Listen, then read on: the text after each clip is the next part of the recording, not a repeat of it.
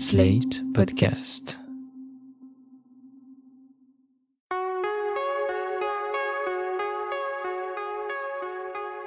Je m'appelle Thomas Messias, je suis un homme blanc, cisgenre, hétérosexuel, et j'ai eu moins de partenaires sexuels au cours de mon existence que la moyenne des Françaises et des Français.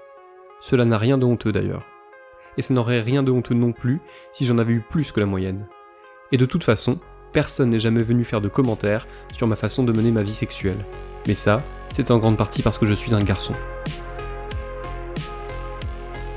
Vous écoutez Mansplaining épisode 16 Salope contre Playboy, le double standard du slut shaming. Un podcast slate.fr. À l'adolescence, les mecs se traitent souvent de puceaux pour pointer du doigt celui qui apparemment n'a pas encore eu de partenaire sexuel. Par extension, le terme désigne aussi les garçons qui ne prennent pas soin de leur apparence ou dont le visage ou le corps sont jugés ingrats. Je vous jure que c'est super humiliant de s'entendre dire qu'on a une tête de puceau. Ça signifie que l'univers a décidé à l'unanimité qu'on n'est pas digne d'être ni désiré, ni aimé. Ça sous-entend aussi que contrairement à vous, la personne qui vous insulte de cette façon a déjà une vie sexuelle, ce qui la place automatiquement dans une position de supériorité. Les adolescentes vivent elles aussi ce genre de situation. La différence, c'est que si les garçons finissent par être relativement tranquilles une fois qu'il a été prouvé par A plus B qu'ils avaient connu leur première expérience sexuelle, eh bien pour les filles, ça ne s'arrête jamais. D'abord on est vierge, et ensuite on est une salope qui ne se respecte pas. Vous trouvez que je schématise? Eh ben franchement, à peine. Dès qu'elles sont pubères, les filles sont constamment jugées, sexualisées, et tout le monde observe leur vie sexuelle, qu'elles en aient une ou non. Dans Charlotte à 17 ans, un film québécois qui sort en salle le jour de la diffusion de cet épisode, c'est tout à fait de cela qu'il s'agit. L'une des amies de l'héroïne n'a pas encore eu de relation sexuelle, et c'est une sorte de blague permanente qu'elle décide de bien prendre, ou en tout cas de faire comme si. En revanche, la Charlotte du titre a décidé de coucher avec différents garçons afin d'avoir du fun, comme le dit le titre original du film, mais aussi pour apprendre à mieux se connaître. Devinez quoi? Aux yeux de l'opinion publique, ça ne passe pas très bien non plus. Au cœur du film réalisé par Sophie Laurin, il y a ce qu'on appelle le slut shaming, auquel la youtubeuse française Super Pépette a consacré une vidéo en 2017. Le slut shaming consiste à humilier des femmes que l'on juge être des salopes, sous prétexte qu'elles s'habillent avec des vêtements trop courts, qu'elles dansent de façon provocante, qu'elles ont une vie sexuelle active, etc. etc. En gros, on considère que c'est dégradant qu'une femme soit séductrice et ait une vie sexuelle active, tandis que quand c'est un homme, on considère que c'est carrément cool. Un homme qui va avoir plein de conquêtes va être valorisé et considéré comme un don juan, tandis qu'une femme ayant exactement le même comportement va être stigmatisée. Le terme slut shaming est apparu de plus en plus régulièrement dans les écrits et les conversations féministes au début des années 2010. C'est un anglicisme que l'on trouve désormais un peu partout et qui n'a pas de traduction française officielle. Je crois sincèrement que Charlotte à 17 ans est peut-être le teen movie qui illustre le mieux cette notion, mais comme je n'ai pas eu le temps de voir tous les films tournés depuis l'invention du cinématographe, il est possible que je me trompe. Au rayon américain, des films comme Easy A avec Emma Stone ou The To-Do List avec Aubrey Plaza abordent formidablement bien la question, mais avec Charlotte à 17 ans, je crois qu'on se trouve vraiment face à un film somme. Je vous fais un bref résumé. Charlotte commence un petit boulot dans un grand magasin de jouets, et comme elle rencontre des tas de jeunes collègues qu'elle trouve assez craquants, elle couche avec l'un d'entre eux, puis avec un autre, puis encore un autre, etc. Ce n'était pas une sorte de décision de sa part, mais il s'avère qu'à un moment, Charlotte réalise qu'elle a eu des relations sexuelles avec presque tous les garçons de l'équipe à laquelle elle appartient. C'est là qu'elle réalise que pour tous ces mecs, mais aussi pour pas mal de filles, elle est, je cite, une salope dans le mauvais sens du terme. Pense au futur père de tes enfants, là. à un moment donné, il va te demander combien il y en a eu de gars. Ah ouais, ils veulent tous savoir ça. là, ça va être gênant. Charlotte à 17 ans étant un film qui donne essentiellement la parole aux jeunes femmes, ce sont elles que vous allez entendre dans la plupart des extraits sonores. Mais il ne faut pas se leurrer. Le slut shaming est systémique, tout comme ce qu'on pourrait appeler le virgin shaming. C'est le résultat d'une culture collective qui nous explique que les femmes doivent être, je cite encore, des salopes dans le bon sens du terme. Ça veut dire qu'elles doivent tout faire pour satisfaire leur partenaire au lit, tout en s'arrangeant en même temps pour rester respectables aux yeux de la société, c'est-à-dire des femmes pas trop expansives, pas trop court vêtues, et en somme de bonnes mères de famille en puissance. Il y a un dialogue qui m'avait marqué dans le film Mafia Blues et qui résume assez bien tout cela, je trouve. Pourquoi avez-vous une maîtresse? On fait des trucs que je peux pas faire avec ma femme. Pourquoi ne pas les faire avec votre femme? Eh, c'est la bouche qui embrasse mes gosses tous les soirs. Non mais vous êtes cinglés Voilà. On a l'impression qu'une femme qui couche est une femme sale, une femme souillée. Et c'est d'ailleurs ce que confirme l'une des jeunes femmes du film lorsqu'elle apprend que Charlotte a couché avec le mec dont elle rêve. Pour bien comprendre l'extrait qui suit, sachez que dire shotgun, c'est l'équivalent français de dire prums. Attends amour avec Olivier? suis pas en amour avec. Je peux pas, il a couché avec Charlotte. Ok, je suis si dégueulasse que ça, là? Essaye juste de me trouver un chum avec qui t'as pas couché. Mais t'avais juste à dire shotgun. C'est vrai que t'as pas dit shotgun? Je pensais pas que j'avais besoin de dire shotgun sur Olivier. Dans le film, Charlotte trouve une solution assez originale pour tenter de récupérer une image plus positive. Elle décide de faire ceinture du jour au lendemain et de collecter des dons pour financer son abstinence. Comme cette idée étrange fonctionne du tonnerre, toutes les jeunes femmes du magasin décident de l'imiter. Abstinente en soutien au cancer féminin. C'est quoi ça? Ça dit, je ramasse de l'argent pour la recherche sur les cancers féminins. En arrêtant d'avoir la sexualité. Le tout permet réellement d'interroger notre rapport à la liberté sexuelle. Parce que dans un monde idéal, chacun et chacune devrait avoir le droit de mener sa vie sexuelle à sa guise, à condition évidemment de respecter notamment toutes les règles liées au consentement. Mais voilà, le monde juge. On pense qu'on vit dans une société bien ouverte, là. Mais c'est pas vrai.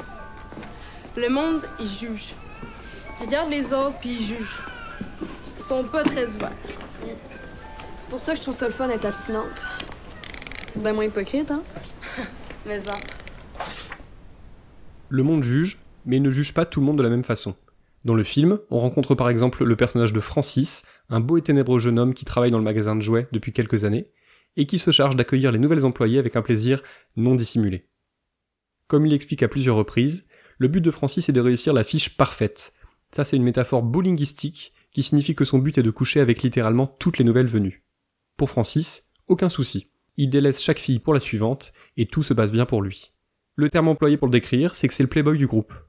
Vous remarquerez la différence de champ sémantique entre les mots salope et playboy. On pourrait se dire que le film exagère, mais je pense que vous savez bien que non. Mais pourquoi qu'à chaque année tu couches avec toutes les nouvelles, hein?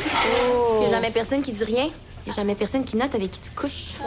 Pour une fille qui n'a pas, t'as quand même l'air pas mal au courant. Oh my oui, mais on se met pas à faire des high fives comme des connes pour marquer le coup devant tout le monde, hein? Ok. Je m'excuse. Il s'excuse. Ok, je m'excuse. Regarde, on note pas quand c'est toi parce que t'es un gars, OK? Pour une fille, par exemple, c'est pas pareil. Ah, come on! On peut-tu ne pas aller là, s'il vous plaît? Non, mais c'est vrai. Hey, c'est un double standard. Ok, mais de là à faire un mouvement d'abstinence. Je veux dire, l'abstinence, c'est fucking à droite, l'abstinence. OK, fait que pour toi, faire la grève du sexe, c'est à droite. Aristophane, c'est un fasciste, peut-être? Le terme est utilisé plusieurs fois dans le film. On est en présence d'un double standard. À comportement voisin, les garçons s'en sortent indemnes, voire glorifiés, pendant que les filles sont clouées au pilori. J'emploie les mots garçons et filles, mais d'ailleurs je devrais dire hommes et femmes. Parce que ceci est vrai à tout âge. Les hommes cisgenres ont le droit de déambuler dans l'existence, le pénis en bandoulière, tandis que les femmes sont priées de faire attention à leur standing, mais pas trop quand même, sinon on les traite de coincés. Et il y a évidemment toujours une bonne raison. Par exemple, l'argument de Francis dans le film, c'est qu'on est trop jeune pour se prendre la tête. Enfin par on, j'entends les personnages du film, parce que moi, je vais pas tarder à être aussi proche de mes 20 ans que de mes 50. Le film parle autant d'abstinence que de grève du sexe, ce qui n'est pas tout à fait la même chose, et sa sortie française tombe d'ailleurs plutôt bien. Elle survient en effet un mois après l'appel à la grève lancé par Alissa Milano, qui avait largement contribué en 2017 à l'explosion du phénomène MeToo. En réponse à la politique menée par certains États américains concernant l'accès à l'IVG, l'actrice a enjoint toutes ses compatriotes à démarrer une grève du sexe, jusqu'à ce que les femmes puissent enfin disposer de leur corps comme elles l'entendent. Sa déclaration a été soutenue par certaines femmes, mais elle a aussi été décriée par pas mal d'autres, notamment parce que ça renforce l'idée selon laquelle le sexe est un service proposé par les femmes à l'intention des hommes.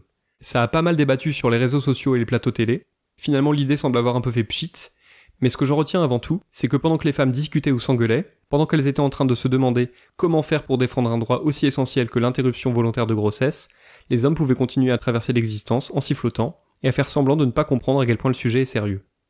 Exactement comme Francis et ses potes dans Charlotte à 17 ans. Ou exactement comme le type qui a couché sans protection avec l'une des jeunes femmes du film, l'a supplié de ne pas avorter, puis s'est barré sans laisser de traces quelques semaines après la date limite. Qu'est-ce que ça lui coûte au fond à lui d'être irresponsable? Bah absolument rien, si ce n'est un déménagement. Je veux dire, il est trop tard. J'accouche dans comme un mois. J'ai pris une session off au cégep. Je m'en vais en congé maternité, genre là, là. Je verrai plus personne. C'est comme. Waouh! Ma vie est finie! Dans le film, les filles profitent de leur phase d'abstinence pour monter des projets, pour se retrouver entre elles, et pour réaliser aussi quel est leur degré de dépendance vis-à-vis des garçons. Ça me fait penser à cette phrase que j'ai lue à plusieurs reprises sur Twitter, et qui dit que si l'orientation sexuelle était un choix, comme l'affirment pas mal d'homophobes, eh bien on peut être sûr que beaucoup de femmes auraient choisi d'arrêter d'aimer et de désirer des hommes. Ce que j'aime beaucoup dans le film, c'est sa façon d'illustrer le désenchantement que ça crée. À 17 ou 18 ans, les protagonistes féminines du film ont déjà pleinement conscience que les hommes ont des tas de passe-droits qui ne sont pas prêts à remettre en question. Mais elles ont aussi conscience que puisqu'elles sont a priori hétérosexuelles, elles vont devoir faire avec. Hein, Qu'est-ce qu'on va faire quand on va être seul? Il n'y a même pas de gars.